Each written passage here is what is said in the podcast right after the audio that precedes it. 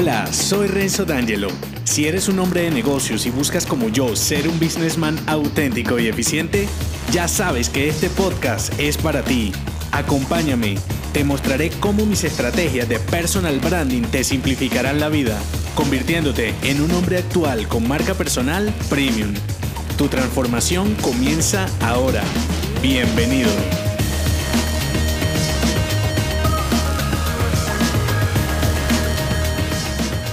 En este episodio te mostraré el copywriting y cómo la redacción concreta y persuasiva será el arma que sacará tu mejor versión y la de tus palabras para cautivar a tu cliente ideal. El copywriting es el arma número 8 de esta saga Branding Estratégico 10 armas para un businessman. Si acabas de llegar, regresa en el timeline al episodio Branding Estratégico para que sepas de qué va todo esto y ejecutes las estrategias en su orden lógico. El copywriting es la forma persuasiva de expresar todos tus contenidos para atraer, cautivar y accionar a tu cliente hacia lo que estés vendiendo. Usa el copywriting juntamente desde el portafolio hasta cualquier elemento que contenga algún contenido en toda tu comunicación. Un lenguaje atractivo y cautivador te permitirá atraer a tu cliente para que sea él quien por su propia iniciativa ejecute el siguiente paso sin necesidad que le vendas agresivamente como en el marketing tradicional. Para construir un copywriting que realmente muestre una versión mejorada de ti y de tu marca, ten en cuenta mis tres ejes fundamentales. Cliente ideal, guion y storytelling.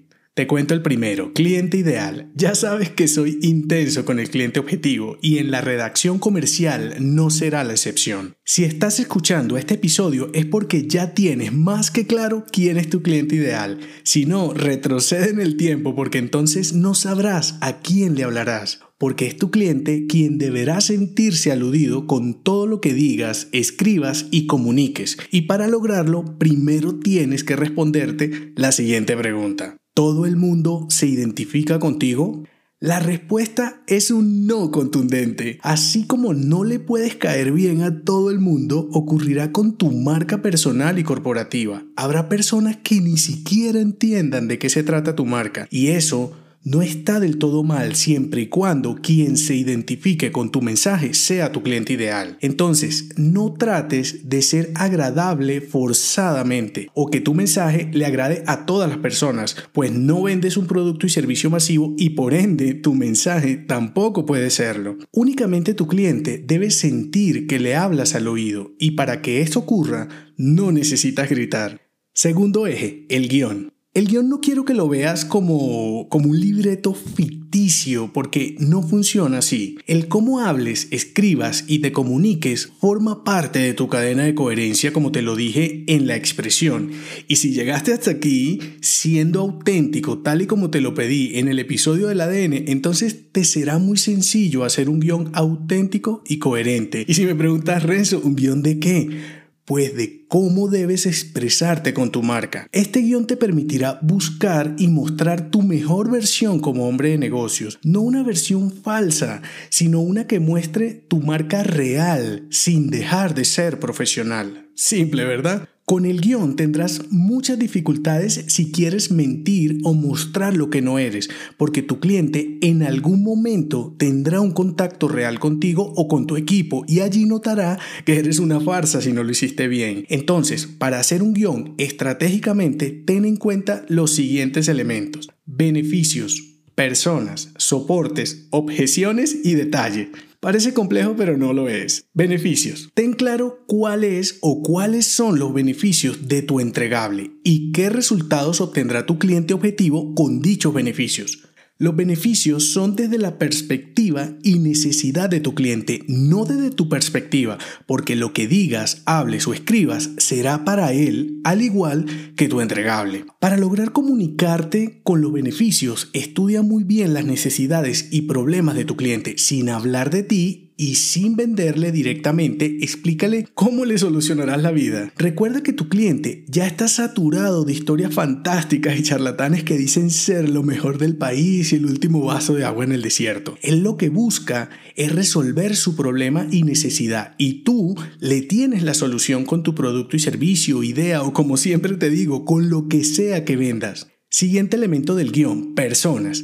Evita expresarte en plural y en tercera persona. Aunque es un elemento muy simple, causa una diferencia inmediata en la percepción de tu cliente sobre ti y tu marca. En la mayoría de los casos, tu cliente te leerá, escuchará o mirará solitariamente. Y aunque dependerá en gran medida del tipo de contenido, el que le hables en singular o plural inclusivo cuando sea una marca corporativa, acortará la distancia entre tu cliente y tu marca. Debes conquistar a tu cliente y para conseguirlo, él debe sentir que lo conoces y que tu solución es para él. Hablándole a un grupo general de personas, él no sentirá que le hablas al oído y terminarás hablándole a nadie en particular, lo que hará difícil una conexión genuina. Siguiente elemento del guion, soportes. En el episodio anterior transformaste tu portafolio y una de las cosas que te pedí en tu expertise fue que documentaras testimonios, mensajes, casos y recomendaciones de clientes y colegas, porque es aquí en el guion donde los necesitarás. Y como estos mensajes le, deben aportar valor a tu marca y por supuesto al mensaje de tu guion, entonces pacta tanto con clientes y colegas que ese mensaje o testimonio que te den podrás editarlo para mejorar su redacción obviamente sin cambiar su significado y esencia. Y esto tiene mucho que ver con el siguiente elemento, que es objeciones. Con la redacción comercial y persuasiva de tu mensaje, no solo debes atraer y cautivar, sino que tienes que aclarar las dudas que pueda tener tu cliente sobre tu producto y servicio. Y aquí me dirás, Renzo, pero eso no debe hacerlo el portafolio. Claro, por eso el copywriting debes hacerlo juntamente con el portafolio o aplicarlo a tu entregable después de estructurado el portafolio, porque efectivamente tu portafolio es el mejor lugar para presentar las aclaraciones a las objeciones de tu cliente. Con la aclaración de las objeciones deberás generar confianza y aunque dependerá de qué tan automatizado tengas tu producto y servicio, es importante que no lo cuentes todo. Deja algunas explicaciones para la cita si aplica en tu caso o para videos, audios y fichas técnicas que tengan un mayor nivel de profundidad en tu proceso comercial. Porque si un cliente apenas está haciendo una exploración inicial de tu producto y servicio y ya le estás contando o le estás dando explicaciones a posibles objeciones que ni siquiera ha pensado, no tendría mucho sentido. Tu cliente manifestará la mayoría de las objeciones cuando ya está avanzado en su proceso de compra y por lo general estas objeciones se relacionan con los elementos de ti o de tu marca que aún no le generan confianza o no dejaste claros en tu guion. Entonces, no dejes cabos sueltos, asegúrate que todo tu material textual, digital, de video, audio, web, pero sobre todo la experiencia en tiempo real sea coherente. Porque imagina una situación donde has trabajado profesionalmente el copywriting, pero luego cuando tu cliente habla contigo o con alguien de tu equipo, el lenguaje es completamente diferente. Entonces habrás perdido todo tu tiempo y dinero y por supuesto tu branding estratégico.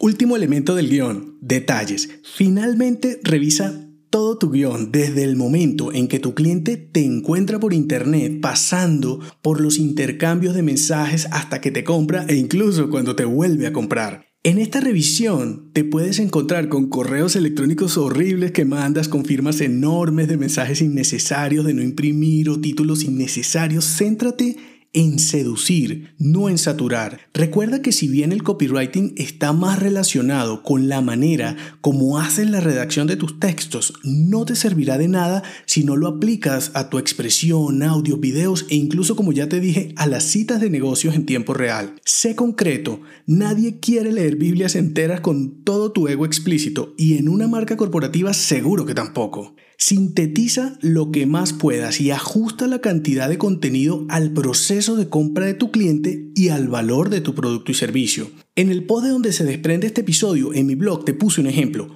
No es lo mismo si vendes un producto eh, donde tu cliente invertirá 100 dólares a uno donde tu cliente invertirá 3 mil dólares. ¿En dónde crees que tu cliente estará dispuesto a invertir más tiempo? Creo que ya sabes la respuesta. Y por último, en los detalles, Cuida las descripciones lógicas de todo tu portafolio. Tu cliente no tendrá una bola de cristal para visualizar lo que tienes en tu mente. Facilítale las cosas. ¿Quieres que te compre? Pues ayúdale a que te compre.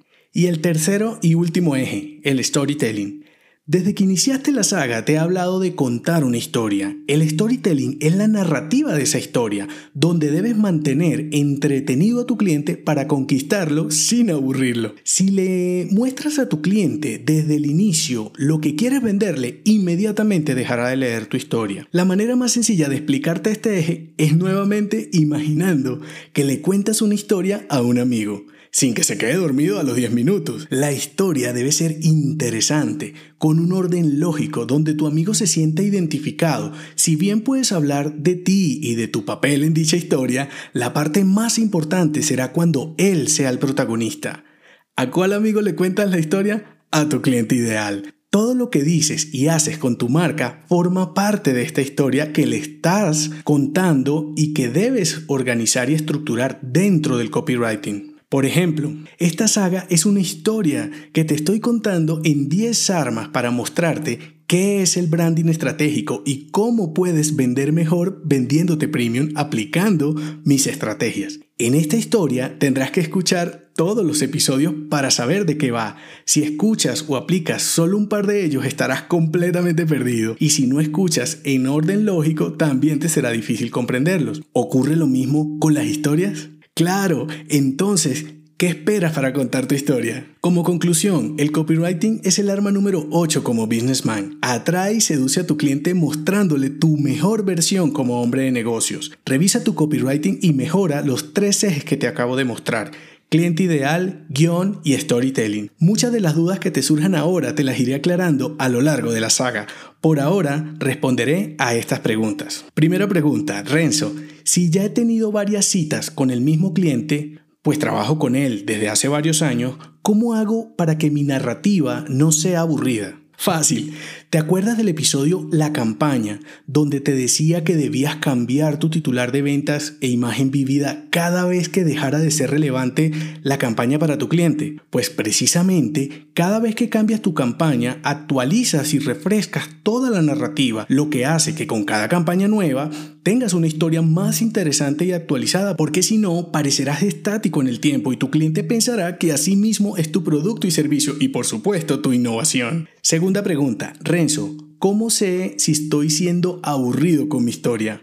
Bueno, aunque dependerá de tu producto y servicio y de qué tan automatizado tengas tu proceso comercial, si es online, por ejemplo, los tiempos que se toman los lectores en tus páginas de ventas pueden ser indicadores muy interesantes sobre lo relevante de tu contenido para esas personas que lo leen. Si tienes citas con tus clientes, bien sea en línea o presenciales, también es fácil observarlo con su expresión corporal. Por ejemplo, esta es una de las muchas razones por las que yo no uso teléfono. Siempre que tengo una cita con un cliente, lo hago por FaceTime. Así puedo ver su cara cuando le estoy hablando y sé cuando me pone cara de fastidio, por ejemplo. Mira cómo puedes aplicarlo a tu caso particular. Tercera pregunta, Renzo, ¿cuál es el tipo de profesional adecuado para ajustar mi copywriting? Yo no tengo ni idea. La persona más adecuada es un profesional de la comunicación especializado en copywriting. No es lo mismo otro tipo de redacción que no sea persuasiva. Un redactor común, por ejemplo, no te servirá. Ahora,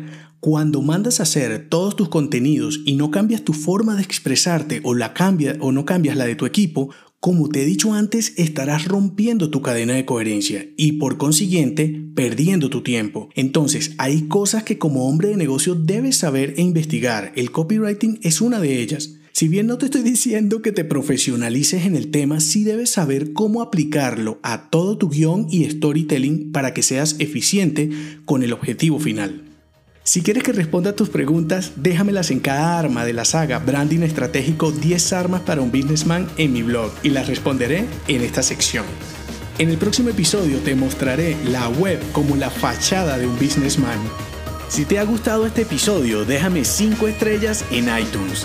Así podré darte más estrategias y será tu forma de patrocinarme. Te espero al oído, no olvides unirte a mi clan y darme feedback en el post que acompaña este episodio en renzodangelo.me. Hasta la próxima.